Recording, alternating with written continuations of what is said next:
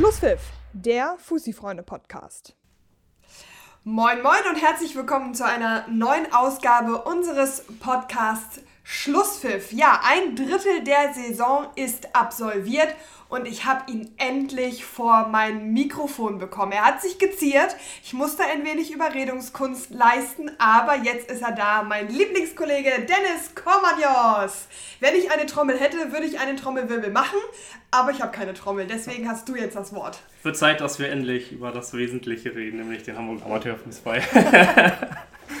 Sehr schön, ich freue mich drauf und wir werden diesen Podcast nutzen, um ein kleines Fazit zu ziehen. Nach dem ersten Drittel der Saison ist es, glaube ich, auch mal ganz gut angebracht. Und ich würde sagen, wir legen direkt los. Dennis, ich habe es gerade schon gesagt, ein Drittel ist jetzt gespielt. Was fällt dir zur bisherigen Saison so ein, wenn du darüber nachdenkst? Dass die Saison grundsätzlich bisher, glaube ich, sehr, sehr spannend ist, vor allem an der Tabellenspitze. Auch unten ist noch keine große Vorentscheidung gefallen. Ich glaube, da gab es auch schon Jahre, wo das Gegenteil der Fall war. Ähm, von daher ist da, glaube ich, noch tatsächlich sehr, sehr viel möglich, alles offen. Ähm, viele Mannschaften, die sich oben herumtummeln, viele Mannschaften, die weiter unten sind, was man vielleicht nicht unbedingt so gedacht und vermutet hätte. Ähm, aber ja, ich freue mich, dass wir jetzt noch zwei Drittel vor uns haben, die hoffentlich so spannend weitergehen wie bisher. Das würde ich sagen, geht uns allen so. Gerade auch, dass es oben spannend ist, dass wir nicht eine Mannschaft haben, die schon mit 6, 8, 9, 10, 12 Punkten führt. Wobei man ja sagen muss, 6 Punkte Abstand sind ja durchaus gegeben, aber es ist eben trotzdem spannend. Es sind da oben an der Tabellenspitze Sasel und Paloma punktgleich. Und wir haben auch schon in diesem Podcast ganz oft über den Spitzenkampf da oben gesprochen. Aber trotzdem müssen wir natürlich jetzt, wenn wir ein Fazit ziehen, auch darüber sprechen. Ich habe es gerade schon gesagt, Sase punktgleich vor Paloma, direkt dahinter der ETV. Dann folgen ebenfalls punktgleich Dassendorf und Vicky. Und dahinter wiederum kommen Niendorf und Cordy. Da sind also sieben Mannschaften mit am Start, die alle da oben mitmischen. Lass uns aber mit dem Spitzentrio anfangen aus Sase, Paloma und dem ETV. Hast du mit dieser Konstellation vor der Saison so gerechnet? Ähm, Sasel hatte ich definitiv auf dem Zettel, hätte auch gedacht und äh, bin davon ausgegangen, dass sie tatsächlich ganz oben dabei sein werden. Ähm, Paloma ist für mich, ja, also da muss ich ganz ehrlich sagen, da ziehe ich alle Hüte, die ich habe. Das ist für mich sensationell, was dort gemacht und gearbeitet und geleistet wird. Also ähm, letzte Saison schon top gewesen, dann wichtige Spieler im Winter bzw. im Sommer verloren, ähm, zu ersetzen gehabt, Leistungsträger, ähm, erfahrene Spieler, die sicherlich auch für die Kabine wichtig waren, ähm, viele Ausfälle gehabt zu Saisonbeginn und trotzdem sind die da ganz oben. Also ich glaube, da kann man wirklich nicht, äh, nicht genug Hüte vorziehen, ähm, auch vor der Arbeit, die Marius Nietzsche dort leistet. Also das ist für mich wirklich, wirklich phänomenal. Und ja, der ETV ist, glaube ich, für viele nicht der klassische Aufsteiger gewesen. Ich glaube, dass es da durchaus ganz, ganz, ganz viele Menschen gab, die auch im Vorfeld gedacht hätten, dass der ETV so eine gute Rolle spielen kann. Man weiß es natürlich immer nicht, weil da halt auch viele junge Spieler sind. Dennoch muss man auch sagen, es sind zwar viele junge Spieler, aber auch einige, die jetzt ein, zwei Jahre Regionalliga bei Altona hinter sich haben, also auch schon ein bisschen Erfahrung gesammelt haben. Ähm, von dem her war das oder ist das für mich keine große Überraschung, dass die da ganz oben dabei sind. Ich habe mir notiert als Frage, was aus deiner Sicht das Erfolgsrezept für diesen herausragenden Aufsteiger ist. Ich meine, die spielen einen tollen, dynamischen, schnellen Fußball, die haben auch wirklich Spaß. Wir waren beim Pokalspiel gegen, den, äh, gegen Eintracht Norderstedt dort und haben ähm, direkt daneben gestanden, als ähm, Khalid Atamimi gewechselt hat. Und er hat seinem Spieler, der auf den Platz gegangen ist, gesagt, viel Spaß. Und das fand ich so eine bezeichnende Situation. Der hat da keine taktischen Anweisungen gegeben, sicherlich vorher auch das, aber das war der Schlüsselsatz und das finde ich so bemerkenswert. Ich glaube tatsächlich, dass auch genau das einer der Aspekte ist, warum der ETV so erfolgreich ist. Ich glaube, dass das dort sehr, sehr familiär zugeht und vor allem ist Khalid, glaube ich, tatsächlich menschlich ein absoluter Top-Typ. Ähm, habe da auch von einigen Spielern gehört, dass er wirklich regelmäßig auch die, die, die Jungs persönlich benachrichtigt vor jedem Spiel, wer spielt, warum er nicht spielt. Ähm, ich glaube, menschlich haben sie da wirklich einen Top-Trainer. Ein anderes Erfolgsrezept ist beim ETV natürlich der Nachwuchs. Also, wenn du eine Mannschaft hast, die A-Jugend-Bundesliga gespielt hat, ähm, dann, dann, dann geht nicht viel mehr. So, wenn du daraus dann schöpfen kannst, dann wird sich das auf lange Sicht auszahlen. Von daher denke ich auch, ähm, der ETV wird in diesem Jahr schon eine sehr, sehr gute Rolle spielen, aber ich glaube, in den kommenden Jahren, da könnte das dann noch sehr, sehr spannend und interessant werden, wenn das Ganze dann noch gewachsen ist wenn das Ganze gewachsen ist und vielleicht gar nicht mehr in der Oberliga stattfindet, ne?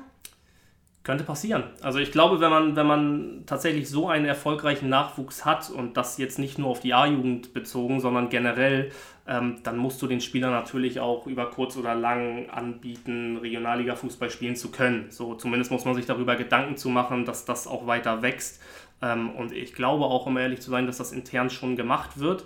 Ähm, und ja, mich würde es nicht überraschen, wenn der ETV dann in den kommenden ein, zwei oder auch drei Jahren vielleicht eine Liga höher spielen wird. Oder vielleicht auch schon in dieser Saison meldet. Oder hältst du das für komplett unwahrscheinlich? Ich meine, das ist natürlich auch immer eine finanzielle Frage. Es ist eine Frage auch des Umfeldes. Da muss ja viel mehr stimmen als, ich sag mal, nur die mannschaftliche Leistung. Nichtsdestotrotz finde ich das nicht komplett abwegig. Ist es auch nicht. Ähm, ich glaube aber tatsächlich, dass der finanzielle Aspekt ein ganz wesentlicher Punkt ist. Man darf nicht vergessen, die Mannschaft ist jetzt erst aufgestiegen ähm, und ist halt noch sehr, sehr jung. Von daher muss man, mal, muss man mal gucken, ob es wirklich jetzt schon der sinnige und richtige Schritt wäre, zu sagen, wir versuchen es jetzt gleich im ersten Jahr. Ähm, wie gesagt, Potenzial ist da definitiv vorhanden und ich glaube, in den nächsten zwei, drei Jahren wird da auch ein Angriff dann auf die Regionalliga kommen und gestartet werden. Ähm, hängt aber, glaube ich, auch so ein bisschen von der, von der Konstellation ab. Ist ja noch ein bisschen Zeit bis zum Meldeschluss. Ähm, von daher sollte der ETV zu dem Zeitpunkt auf Platz 1 oder 2 stehen. Dann kann ich mir schon vorstellen, dass man intern sagt, so, ey, wir sind bereit, wir können jetzt schon. Ähm, sollte es aber so sein, dass man Vierter, Fünfter oder Sechster ist, dann denke ich, dass man eher noch ein Jahr oder auch zwei warten wird. Glaubst du denn, dass der ETV eher auf Platz 1 oder 2 steht, wenn wir jetzt mal ein bisschen in die Zukunft gucken? Ich weiß, es ist immer ein bisschen Glaskugelschauerei, aber es macht ja auch ein bisschen Spaß, da so ein bisschen zu spekulieren. Ich weiß nicht, mein Gefühl sagt mir, der ETV, der ist aus den ersten drei Plätzen nicht mehr wegzudenken ich traue es dem ETV auf jeden Fall zu. Also es würde mich keineswegs überraschen. Es, also ich sage auch ganz ehrlich, mich würde es nicht überraschen, wenn sie am Ende ganz oben stehen. Ja, ähm, auch das, das steht als, als Frage hier auch auf meinem Zettel. Glaubst du, dass der ETV ernsthaft Meister werden kann? Sie haben in den Topspielen bisher gezeigt, dass sie dazu in der Lage sind, mit jeder Mannschaft in dieser Liga mitzuhalten. Ähm, sie haben Dassendorf geschlagen, sie haben Cordy geschlagen.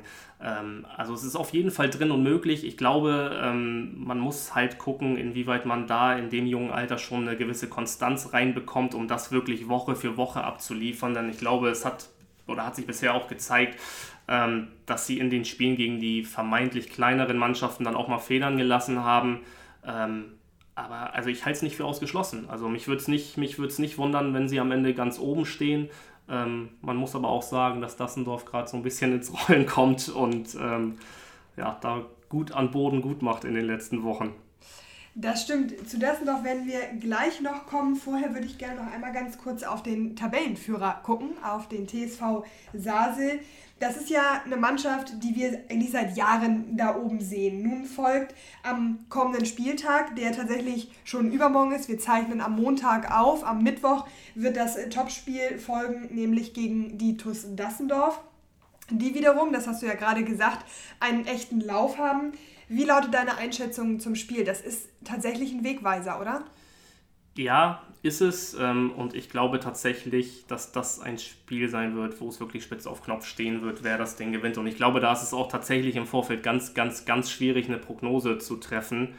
Ähm, ja, Sasel hat in der Vergangenheit schon immer gezeigt, dass sie wirklich gegen die absoluten Top-Teams ähm, auch eine absolute Top-Leistung abrufen können. Ähm, Dassendorf ist gerade wirklich so richtig ins Rollen gekommen. Ähm, ja, ich glaube, das wird eine, wird eine ganz, ganz enge Nummer, ähm, kann in beide Richtungen gehen. Also schwierig da, glaube ich, im Vorfeld eine Prognose zu treffen, wer es am Ende machen wird. Hat Sase vielleicht einen kleinen Heimvorteil, weil sie zu Hause spielen? Ja, denke ich schon. Ähm, kennen natürlich auch den Platz und die Anlage besser mit Kunstrasen etc. Ähm, vor allem aber, was bei Sasel auch ein brutaler Vorteil ist, auch dann vor allem im Laufe so einer gesamten Saison ähm, die Breite und Dichte im Kader. Also wenn man sieht, was da teilweise Woche für Woche auf der Bank sitzt oder nicht mal im Kader ist, ähm, das ist schon beeindruckend. Ähm, und ich bin ganz ehrlich, vor, vor, vor ein paar Wochen, beziehungsweise ist es noch gar nicht so lange her, da hätte ich echt gedacht, dass Sasel in diesem Jahr dran ist und dran sein könnte, ähm, am Ende ganz, ganz oben zu stehen und tatsächlich Meister zu werden. Ähm, wenn man jetzt aber die letzten Wochen sieht, also Sasel hat in den Spielen gegen vermeintlich kleinere Gegner auch Federn gelassen. Ähm, Dassendorf ist so richtig ins Rollen gekommen. Ähm, ja, wird eine, wird eine spannende Geschichte werden. Ich habe vor ein paar Wochen auch gesagt, dass Sasel dran ist und dann äh, haben sie ein bisschen gewackelt. Also kam vor allem so ein bisschen aus dem Nichts. Also ja. man hatte das Gefühl, die sind richtig im Flow, sind äh, unfassbar gut gestartet und dann kamen Auftritte und Spiele, die ich ja dann auch gesehen habe, ähm, wo es sehr wackelig wirkte ähm, gegen Mannschaften, die an den Tagen durchaus schlagbar gewesen wären. Ähm, oder um es noch deutlicher zu formulieren, die du schlagen musst, wenn du die Ansprüche hast. Ähm, von daher ist noch ein bisschen wackelig das ganze Konstrukt. Ähm, aber trotzdem wird Sasel wie in jedem Jahr eine, eine, Bombenrolle spielen. Also da bin ich mir sicher. Sie stehen ja auch oben, ne? also das muss man ja auch sagen. Und wenn sie diese wackelige Phase überstehen, und das tun sie ja vielleicht mit dem Spiel gegen Dassendorf auch, vielleicht kann das auch ein Brustlöser sein, um dann eben wieder in dieses wirklich souveräne, sichere Fahrwasser eines Tabellenführers zu kommen. Das kann ja auch eine Möglichkeit sein. Absolut. Also gerade bei Sasel, das ist, glaube ich, eine Mannschaft, die auch so ein bisschen davon lebt. Ähm, über die Qualität im Kader brauchen wir nicht groß zu reden. Ähm, das ist wirklich unfassbar, was man sich da für eine, für eine Truppe zusammengestellt hat. Ähm, durch, glaube ich, auch viele Kontakte von, von Danny, ähm, der da ein paar Jungs rangeholt hat, die er schon aus Jugendzeiten kennt. Und äh, wie schon gesagt, also wenn man sieht, was da Woche für Woche auf der Bank sitzt, wie man auch mal durchtauschen kann, ohne dass da in, auch ansatzweise ein Leistungsabfall zu sehen oder zu erkennen ist. Ähm, ja, also Sasel, Sasel wird weiter da oben bleiben, da bin ich mir sicher. Wenn Sasel gewinnt, haben sie neun Punkte Vorsprung auf Dassendorf. Wenn sie verlieren, ist Dassendorf endgültig wieder dran. Ich würde sagen, viel spannender geht es eigentlich fast gar nicht, oder? Zumal Dassendorf, glaube ich, auch noch zwei Partien mehr in der Hinterhand hat. Richtig. Ähm, von daher, äh, ja, ist so. Ähm, ich habe die letzten beiden Spiele von Dassendorf gesehen. Ähm, das war wirklich wieder die alte TuS Dassendorf, wie man sie kennt. Ähm, war schon sehr, sehr, sehr imposant, das zu sehen, muss ich ganz ehrlich sagen. Und ich hätte das auch nicht gedacht. Also da, da, da oute ich mich auch gerne. Ähm, vor ein paar Wochen, ich glaube spätestens nach dem 0-0 bei Haxheide, hätte ich wirklich gedacht, dass es in diesem Jahr eine kleine Wachablösung oben an der Spitze geben wird. Ähm, ja, aber man sagt nicht umsonst, glaube ich, immer, dass man das Herz eines Champions nie unterschätzen oder abschreiben soll. Und ich glaube, das zeigt Dassendorf gerade, dass das auch so ist und dass die in dieser Saison wieder ganz, ganz oben dabei sein werden und auch wieder, glaube ich, im Kampf um die Meisterschaft ein wichtiges Wörtchen mitreden werden.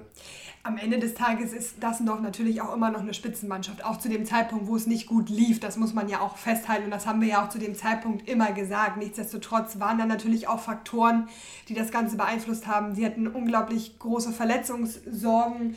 Sie hatten einen, ich, ich formuliere es mal vorsichtig, kritischen Fitnesszustand, glaube ich Sie haben einen ungewöhnlichen Trainerwechsel gehabt, da war einfach ganz viel Unruhe. Und jetzt hatten sie ein paar Wochen Zeit, wieder normal zu arbeiten, sich auf ihre Stärken zu besinnen, haben mit Hoffi und Martens natürlich auch ein extrem erfahrenes Trainerteam an der Seite. Und ich glaube, dass es über kurz oder lang irgendwo klar war, dass sie so ein bisschen auch wieder zurückfinden werden. Dass es so schnell geht, kam für mich persönlich doch durchaus ein bisschen überraschend. Für dich auch?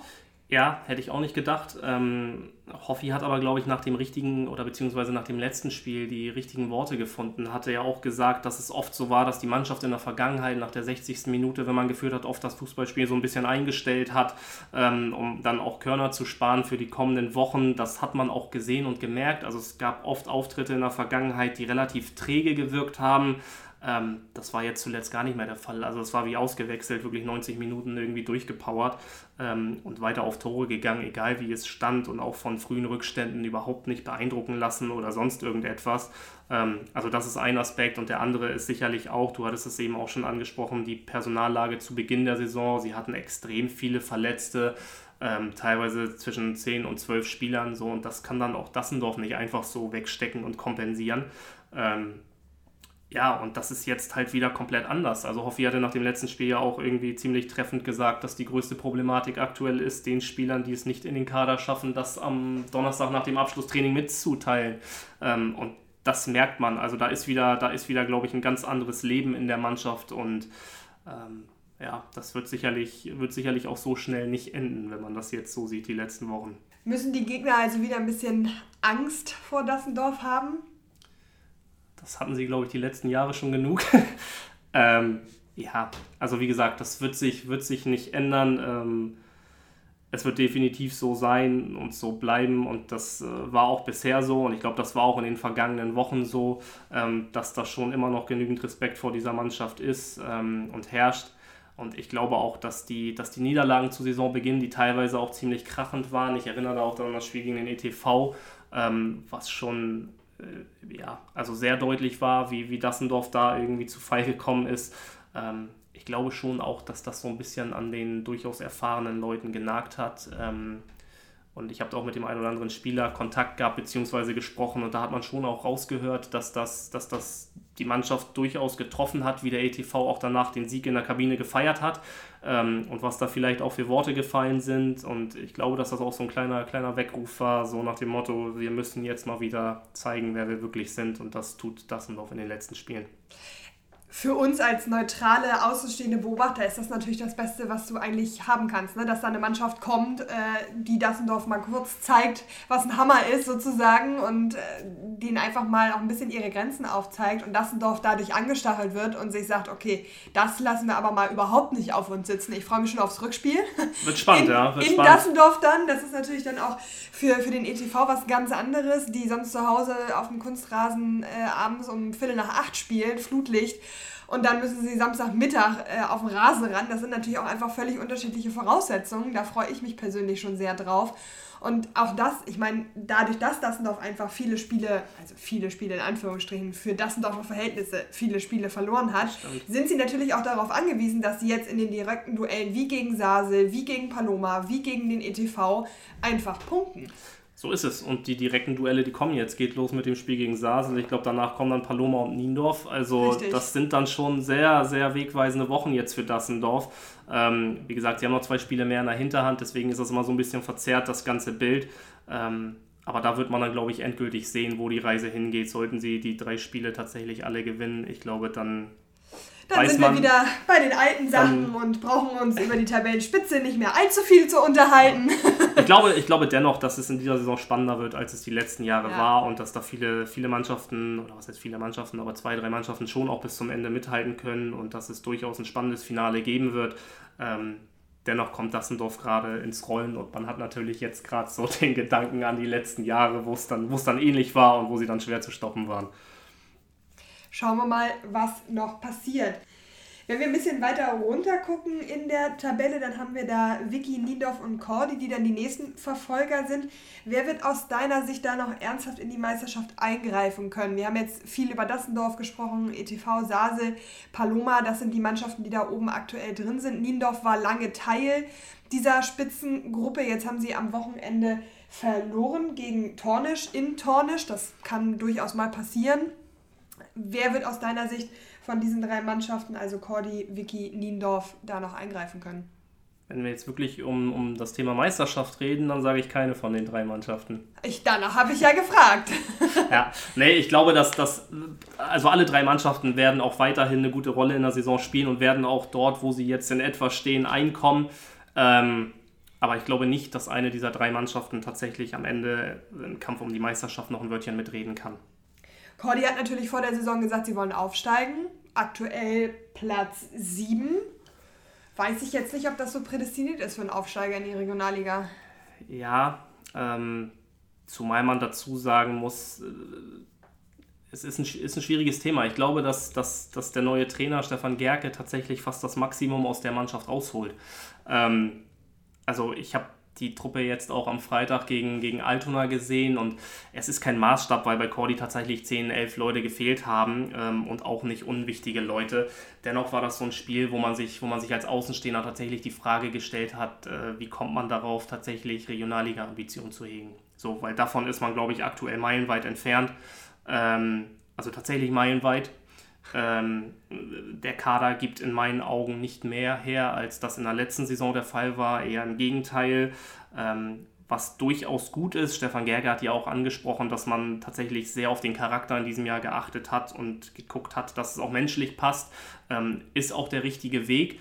Ähm, ich glaube dennoch, dass man viel zu viel Qualität verloren hat und tatsächlich zu wenig Qualität hat, auch auf entscheidenden Positionen was eigentlich bei Cordy schon seit Jahren jetzt auch ein Problem ist und trotzdem wird da irgendwie nichts getan, also auch was so, so Mittelstürmerpositionen oder so betrifft. Ähm, also ich sehe Cordy überhaupt nicht äh, auf, dem, auf, dem, auf dem Zug in Richtung Regionalliga, also aufspringen. Das, ich glaube, davon sind sie aktuell ziemlich, ziemlich weit entfernt und ich glaube auch nicht, dass das die Mannschaft und der Kader auch nur ansatzweise hergeben.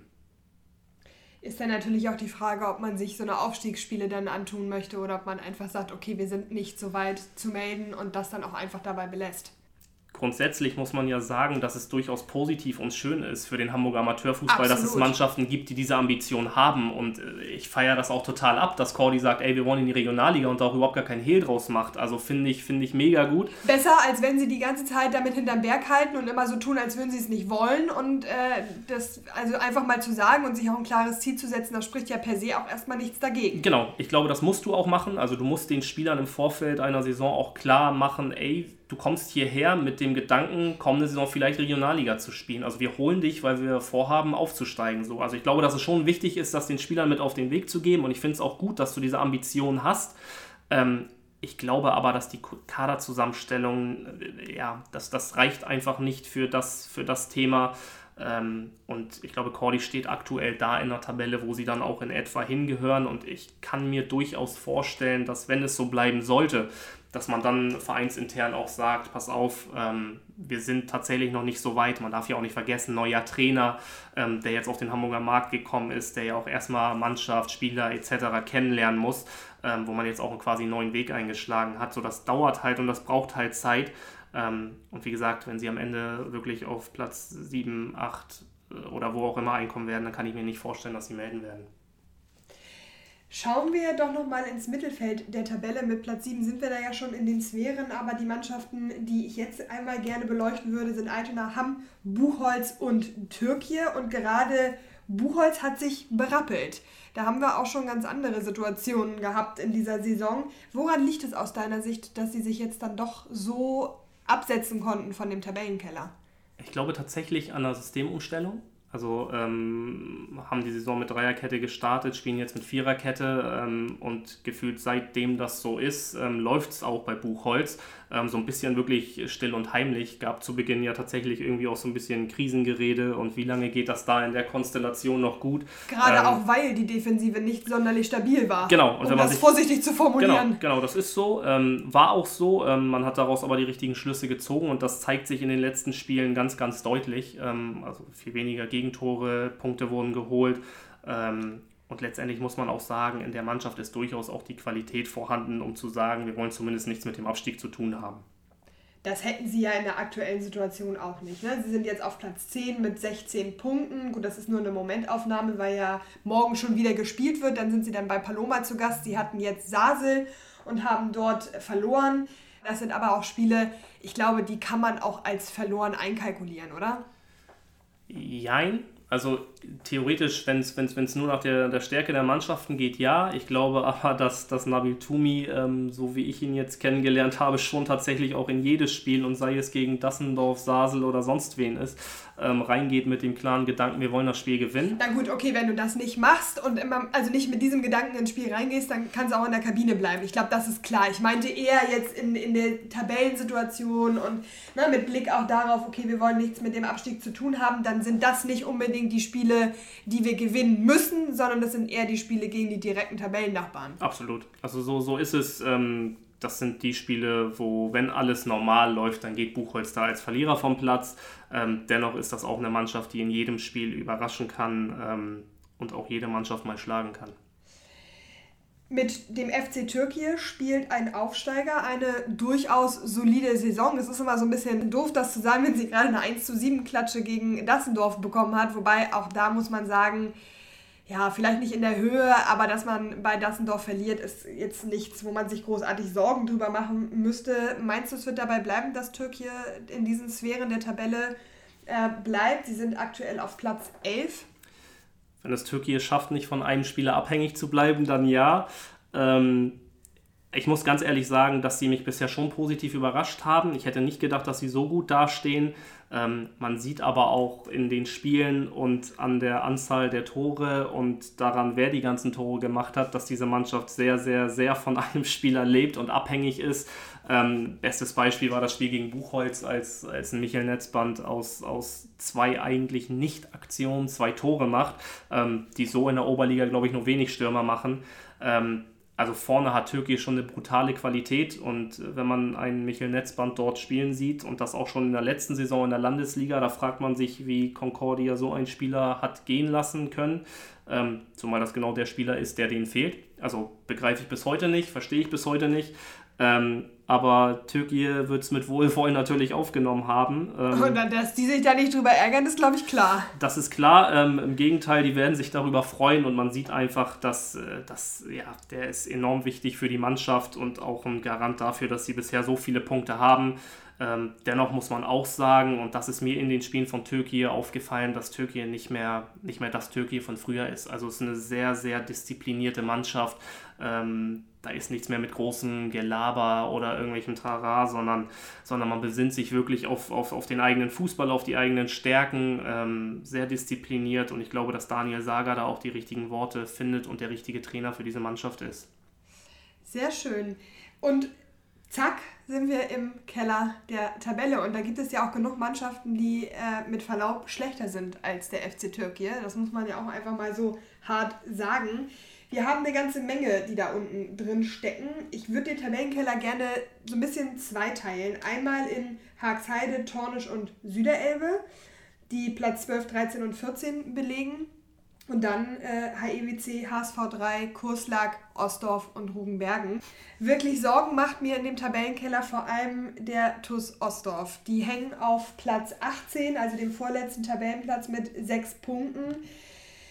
Am Wochenende haben sie 0 zu 3 gegen den ETV verloren. Jetzt kommt dann Concordia, dann geht es gegen Vicky. Das heißt, es sind jetzt auch keine wirklich einfachen Spiele, die da auf Ostdorf warten. Wie lautet deine Einschätzung? Ostdorf ist tatsächlich ein ganz schwieriges Thema. Ich sage aber auch ganz ehrlich, ich lasse auf die überhaupt nichts kommen. Also wenn man, wenn man sieht, was, was, was in Ostdorf aus den eigentlich nicht vorhandenen Mitteln gemacht wird, dann ist das schon das Maximum. Wenn man dann sieht, dass man vor der Saison äh, mehr oder weniger aus dem Nichts, es war ja nicht so, dass sich das angedeutet hat, ähm, dass sie wichtige Spieler verlieren, aber sie haben nicht nur Jeremy Wachter verloren, von dem alle reden, sie haben mit Kai Fabian Adam auch noch den zweitbesten Torschützen verloren, mit Mustafa Ercetin einen wichtigen Spieler verloren. Ähm, zwei Spieler sind zu Altona gegangen Bennett Krause hat in der Sommervorbereitung auf einmal gesagt, ich höre auf. Ähm, das ist etwas, was du als Verein nicht kompensieren kannst. Und da kann, kannst du machen, was du willst. Ähm, in Ostdorf sind halt die finanziellen Mittel nicht da und sowas kannst du als kleiner Verein in Anführungsstrichen, kannst du einfach nicht ersetzen und kompensieren. Ähm, das, das muss man einfach ganz, ganz deutlich so sagen. Also natürlich stehen sie nicht gut da. Aber bei den, bei den, bei den ganzen Abgängen, ja, schwierig zu ersetzen. Das heißt, es wird auch schwierig, das nochmal rumzureißen, das berühmt-berüchtigte Ruder. Weiß ich, um ehrlich zu sein, gar nicht. Ähm, ich glaube, Ostdorf ist tatsächlich so ein Verein, den man nie abschreiben darf. Also wenn man das auch sieht, was dort in der Vergangenheit alles geleistet wurde. Also Die berühmte Mentalitätsfrage. Genau, aber das ist halt auch ein entscheidender Faktor, Absolut. dass das in den, in den letzten Jahren halt immer mehr auch abgenommen hat, dass die ganz alt eingesessenen Blomkamp-Recken nach und nach aufgehört haben, mit Bennett Krause eigentlich quasi fast der Letzte dann auch noch vom, vom Bord gegangen ist und das dann auch in der Sommervorbereitung, also nichts, wo du dich groß drauf einstellen konntest. Ähm, das macht es für den Verein natürlich extrem schwierig und das musst du erstmal alles kompensieren und auffangen können. Und das ist schwierig. Dennoch, ähm, bei dem, was, was, was Jamil Javasch da als Manager in den letzten Jahren schon alles gemacht hat, ich traue ihm auch zu, dass er im Winter nochmal zwei, drei Asse aus dem Ärmel zaubert und dass dann plötzlich die Kehrtwende gelingt. Also würde mich, würde mich überhaupt nicht überraschen, muss ich ganz, muss ich ganz ehrlich sagen, auch wenn es aktuell nicht unbedingt danach aussieht. Die Kehrtwende gelingt dann aber mit Philipp Obloch äh, auf der Trainerbank? ich glaube, dass er, wenn es rein ums Fachliche geht, der absolut richtige Trainer für diese Mannschaft ist. Er hat einfach gerade, muss man wirklich sagen, undankbaren Job. Es ist ja nicht so, dass er groß was dafür kann, dass ihm auf einmal alle Leistungsträger wegbrechen und, und alle Spieler irgendwie oder die, die erfahrenen Spieler sagen, so, wir hören dann jetzt auf einmal auf.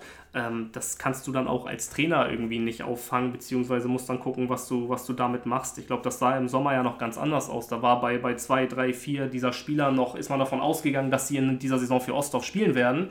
Ähm, das war dann relativ kurzfristig nicht mehr der Fall. Ich glaube, der Trainer hat damit überhaupt nichts zu tun. Und ich traue gerade einem Jimmy Javasch auch zu, dass er die nötige Ruhe hat, da nicht irgendeinen Aktionismus äh, zu fahren, sondern zu sagen, okay, das ist unser Trainer, ich weiß, woran es liegt, das und das sind unsere Probleme und das liegt nicht in der Hand von Philipp Obloch, die jetzt mal eben schnell zu lösen. Und vor allen Dingen kann auch ein anderer Trainer dann ja nichts anderes machen mit dem bestehenden Spielermaterial, was da ist. Und ich glaube, dass dann in so einem Fall auch einfach die nötige Ruhe wichtig ist.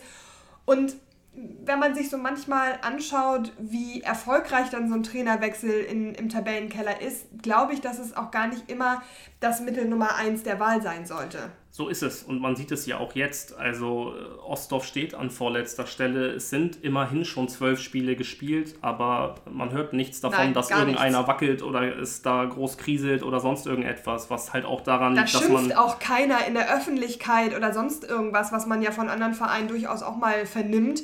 Ähm, da ist einfach ganz ruhig, da wird eben weitergearbeitet. Ich bin mir ziemlich sicher, dass sie sich am Blomkamp auch darüber im Klaren sind, dass die Situation brenzlig ist und dass sie, wenn sie den Turnaround noch schaffen wollen, das auch, wenn es geht, nicht erst in 10 oder 12 Spieltagen der Fall sein sollte. Nichtsdestotrotz, und ich glaube, das ist das, was Ostdorf als Verein auch ausmacht. Die stehen eben zusammen auch in solchen Situationen. Und wenn dann am Ende doch der Gang in die Landesliga anstehen sollte, weil es ja nun mal in dieser Saison auch äh, vier Mannschaften sind, die absteigen, dann ist es eben so. Und ich glaube, dann ist da das auch alles gefestigt genug, dass die eben sagen, okay, Mund abputzen und dann geht es eben wieder hoch.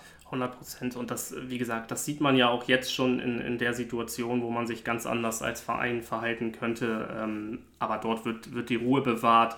Ähm, man sieht das, glaube ich, alles sehr, sehr realistisch, ähm, was auch gut und richtig ist.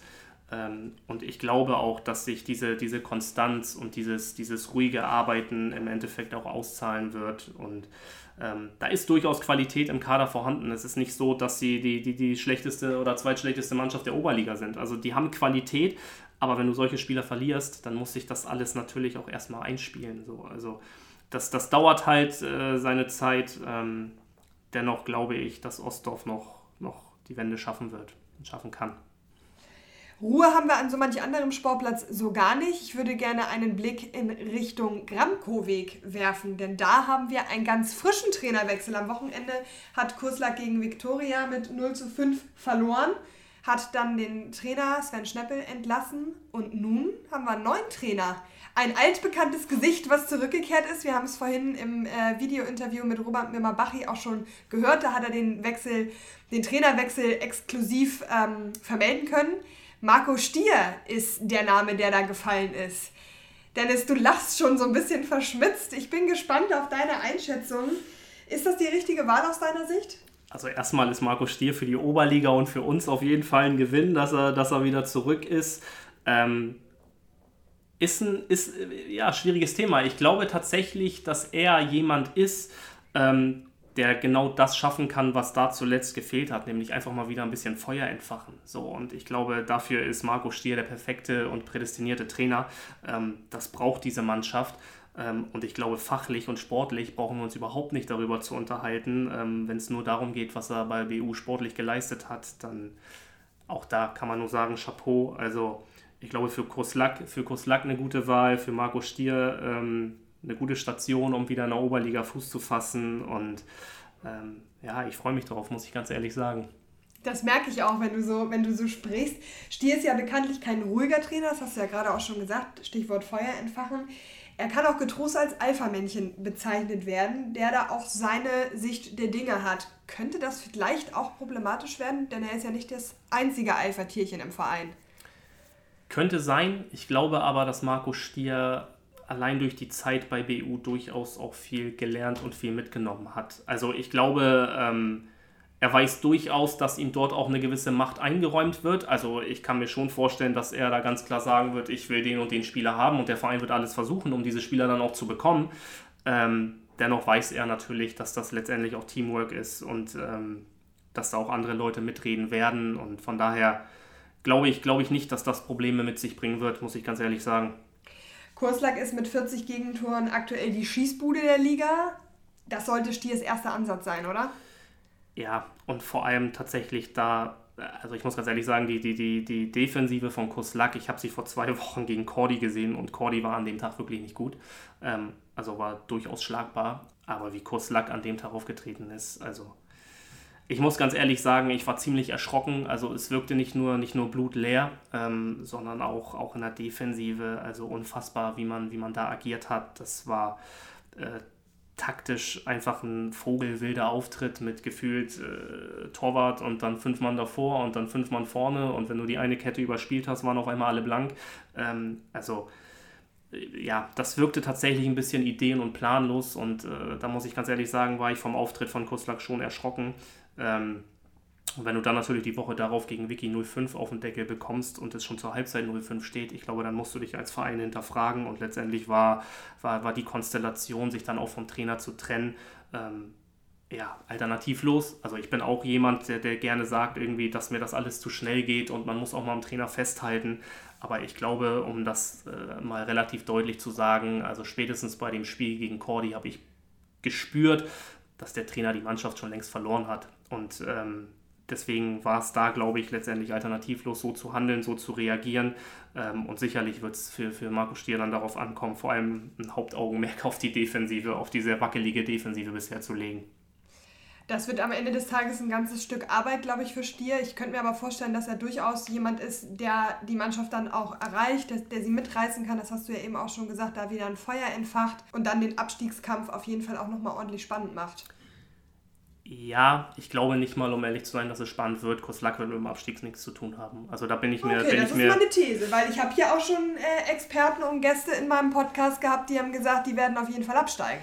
Das glaube ich, glaube ich tatsächlich nicht. Ähm, in der Mannschaft, also es ist ja schon so, dass in der Mannschaft durchaus viel Potenzial steckt. Wenn man sich dann aber mal anguckt, wie da Woche für Woche alles über den Haufen geworfen wurde und wie dann auf einmal der eine Spieler vom Stürmer zum Innenverteidiger wurde und andersherum. Ähm, bestes Beispiel war gegen Cordy, als Marcello Meyer, der das ja jetzt interimsmäßig macht, als Stürmer begonnen hat und in der zweiten Halbzeit dann plötzlich Innenverteidiger gespielt hat. Ähm, oder dann gegen Sasel als ein Vitali Wilhelm, äh, den du als Linksverteidiger eigentlich nicht wegdenken kannst oder wenn dann mit seiner Erfahrung vielleicht auf die Sechs ziehst, der dann plötzlich Innenverteidiger spielt. Also es äh, ja, war alles tatsächlich vogelwild. In der Mannschaft steckt ähm, Potenzial jetzt schon. Und ich glaube, dass Marco Stier im Winter da noch den einen oder anderen Spieler, den man in Hamburg durchaus dann auch kennt und der auch einen Namen hat, noch ranholen wird und dann wird Kostelak nichts mehr mit dem Abstieg zu tun haben. Da bin ich mir relativ sicher. Na gut, aber dann muss ich natürlich jetzt nochmal eine andere Frage stellen. Eine, die hier gar nicht auf meinen Zetteln draufsteht. Aber dann muss ich ja fragen, wer steigt denn dann, dann ab? Gut, über Rugenberg haben wir noch nicht gesprochen, da kommen wir gleich zu. Die halten wir mal so ein bisschen außen vor. Aber du sagst, Kurslack wird nichts damit zu tun haben. Bei Ostdorf siehst du es auch noch nicht so richtig. Ja, da haben wir dann aber dann nochmal die eine oder andere vakante Stelle, denn Absteiger wird es in jedem Fall geben. Die wird es geben und ich glaube, dass vor allem auch Mannschaften, die aktuell vielleicht noch so ein bisschen diese Aufstiegseuphorie haben, noch ein Stück weit wegknicken könnten. Also du sprichst von Tura Haagsheide? Unter anderem so, ähm, Tornisch hat man gefühlt jedes Jahr auf dem Zettel, aber auch da, das ist gefühlt so ein bisschen auf, auf, auf etwas anderem Niveau, aber ähnlich wie Paloma. Ähm, die holen einfach immer ihre Punkte und schaffen es, sich in der, in der Liga zu halten. Ja, und gewinnen dann nochmal zu Hause gegen Niendorf mit 2-1. Ne? Ich meine, gerade zu Hause sind sie eine Macht, das muss man einfach so festhalten. Genau, deswegen, also Tornisch würde ich jetzt tatsächlich mal nicht nennen, weil die einen dann immer wieder eines Besseren belehren. Ähm, ja, ich glaube bei Ostdorf noch dran, dennoch wird es schwierig. Ja, und Rugenbergen, ähm, ich glaube, da hat sich in den letzten Tagen und Wochen äh, eigentlich all das gezeigt, was aktuell das Dilemma in diesem Verein ist.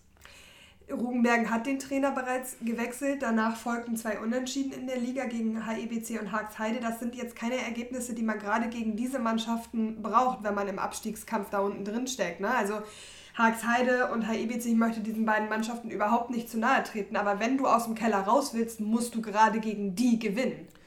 Ich bin, ich bin auch ganz ehrlich und nehme da auch kein Blatt vor den Mund, was bei Rugenbergen in den letzten Tagen und Wochen passiert ist, gleicht eigentlich schon fast einer Farce. Also ähm, geht los mit, mit, mit Fischi und Klemme. Ähm, vor gefühlt drei, vier Monaten im Mai haben sie noch 10 von 10 Spielen gewonnen in der Abstiegsrunde. Alles war rosa-rot und Friede, Freude, Eierkuchen. Und wie gesagt, vier Monate später soll der Trainer dann die Mannschaft nicht mehr erreichen.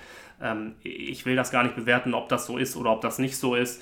Ähm, dennoch, wie, wie damit schon umgegangen wurde, war schon, war schon ja, arg bedenklich ähm, und wie man das dann auch danach gelöst hat. Also es tut mir leid, aber wenn du, wenn du dann Interimstrainer in der Oberliga wirst und du ziehst es dann vor, im ersten Spiel deiner, deiner neuen Mannschaft lieber für die alten Herren des HSV zu spielen und nicht auf der Bank zu sitzen, also da fehlt mir, da fehlt mir jegliches Verständnis für. Ähm, und ja, gekrönt wurde das ganze, ganze Dilemma eigentlich mit der, mit der Bekanntgabe des neuen Trainers, ähm, den ich fachlich überhaupt nicht in Frage stellen möchte. Im Gegenteil. Aber also ohne jede Not am Freitagabend, knapp anderthalb Stunden vor dem Spiel von Kummerfeld, eine Pressemitteilung rauszugeben, dass der Trainer von Kummerfeld der neue Trainer wird. Ähm, also ja, passt, passt so ein bisschen ins Bild, das Rugenbergen aktuell nach außen abgibt, muss ich, muss ich ganz ehrlich sagen. Also es hätte ja nichts dagegen gesprochen, das am Samstag zu tun oder am Sonntag vor oder nach dem Heimspiel ähm, nach außen zu kommunizieren, wer der neue Trainer wird. Ähm, ja, also da, da, da stimmt, glaube ich, einiges nicht, im Umfeld nicht, in der Mannschaft nicht. Ähm, und äh, so wie es da jetzt auch die ersten beiden Spiele, die du schon angesprochen hast, ähm, gelaufen ist, die Mannschaft steht mehr als alles andere in der Pflicht, weil die Mannschaft letztendlich, äh, das muss man so deutlich sagen, dafür verantwortlich ist, dass der Trainer nicht mehr Trainer ist, der davor Trainer war ähm, und das äh, ja auch relativ offen nach außen gedrungen ist, ähm, dass die Mannschaft nicht mehr, nicht mehr mit dem Trainerteam weiterarbeiten wollte. das heißt, die Mannschaft steht jetzt wirklich in der Pflicht, auch zu zeigen, warum das so ist oder so war.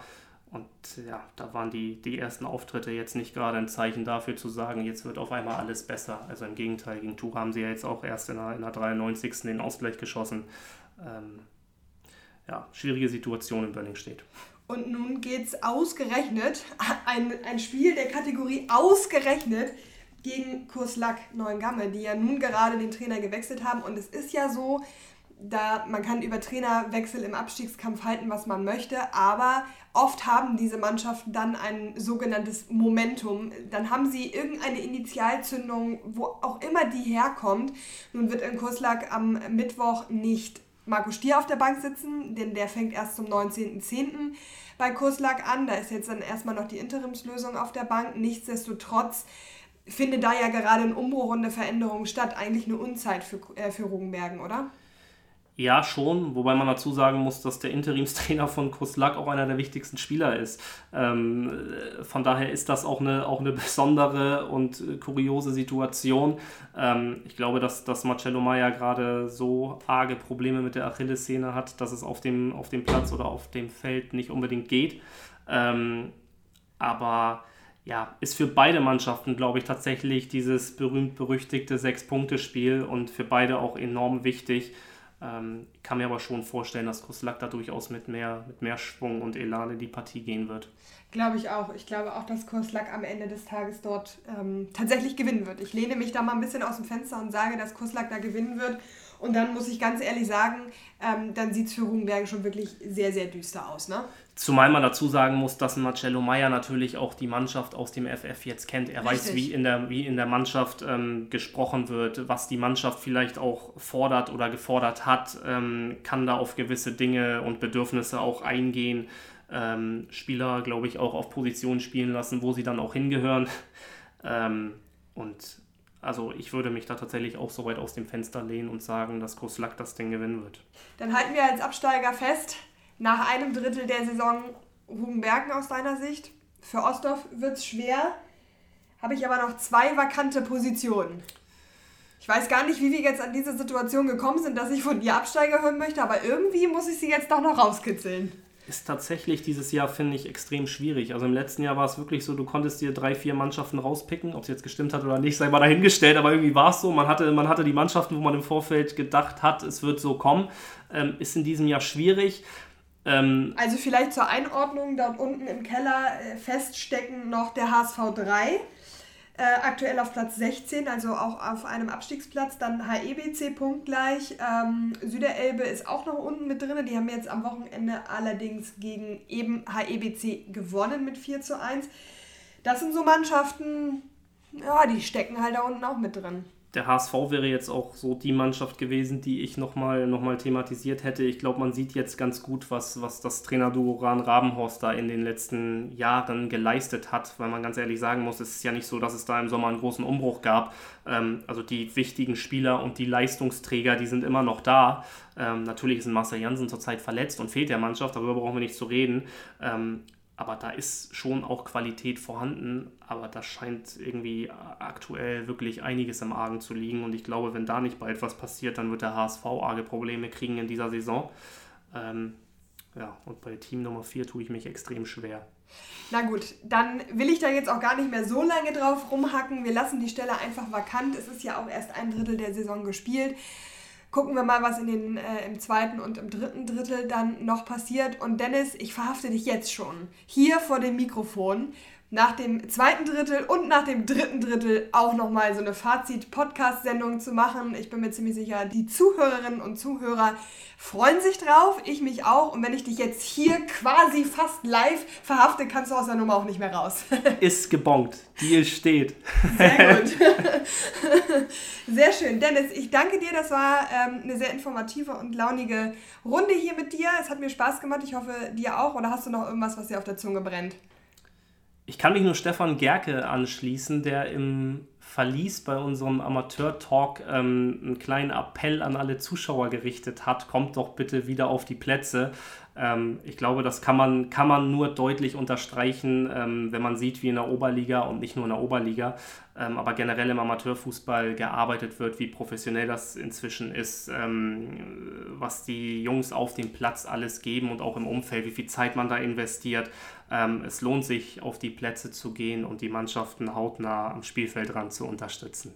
Ich finde, das ist ein tatsächlich sehr, sehr schöner Appell Amateurfußball macht Spaß, es macht Freude, man ist hautnah dran und ich glaube, wenn man das ähm, miterleben kann und die Mannschaften, die Vereine dadurch auch sowohl was die Stimme als auch was ein bisschen das Finanzielle angeht unterstützen kann, ich glaube, das ähm, ist etwas, was gerade nach den schwierigen Corona-Zeiten und den schwierigen Zeiten, in denen wir uns befinden, irgendwie dauerhaft, durchaus wichtig ist und so ein bisschen raus aus dieser Krisenbubble rein in die Fußballbubble. Ich glaube, das tut uns allen ganz gut hundertprozentige Zustimmung und ein schönes Schlusswort.